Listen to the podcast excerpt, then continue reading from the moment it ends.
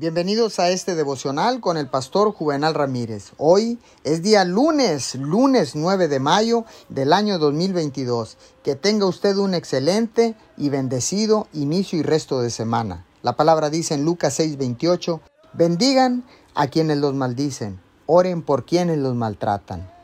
Cuando alguien hiere nuestros sentimientos, lo único que queremos hacer es orar por ellos. Pero esto es lo que Dios nos ordena que hagamos. La palabra de Dios dice que cuando la gente nos maltrata, debemos orar por ellos y bendecirlos. No es una respuesta natural orar por alguien que nos ha herido, pero la sabiduría de Dios va más allá que la nuestra, por lo que, aunque no se sienta bien, esto es lo correcto.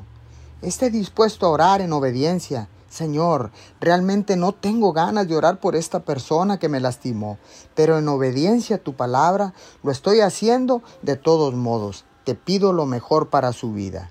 Cuando lo hacemos, Dios nos instruye a practicar el perdón y cuando elegimos seguir el camino del perdón, experimentaremos la paz y el gozo que se obtienen al obedecer su palabra.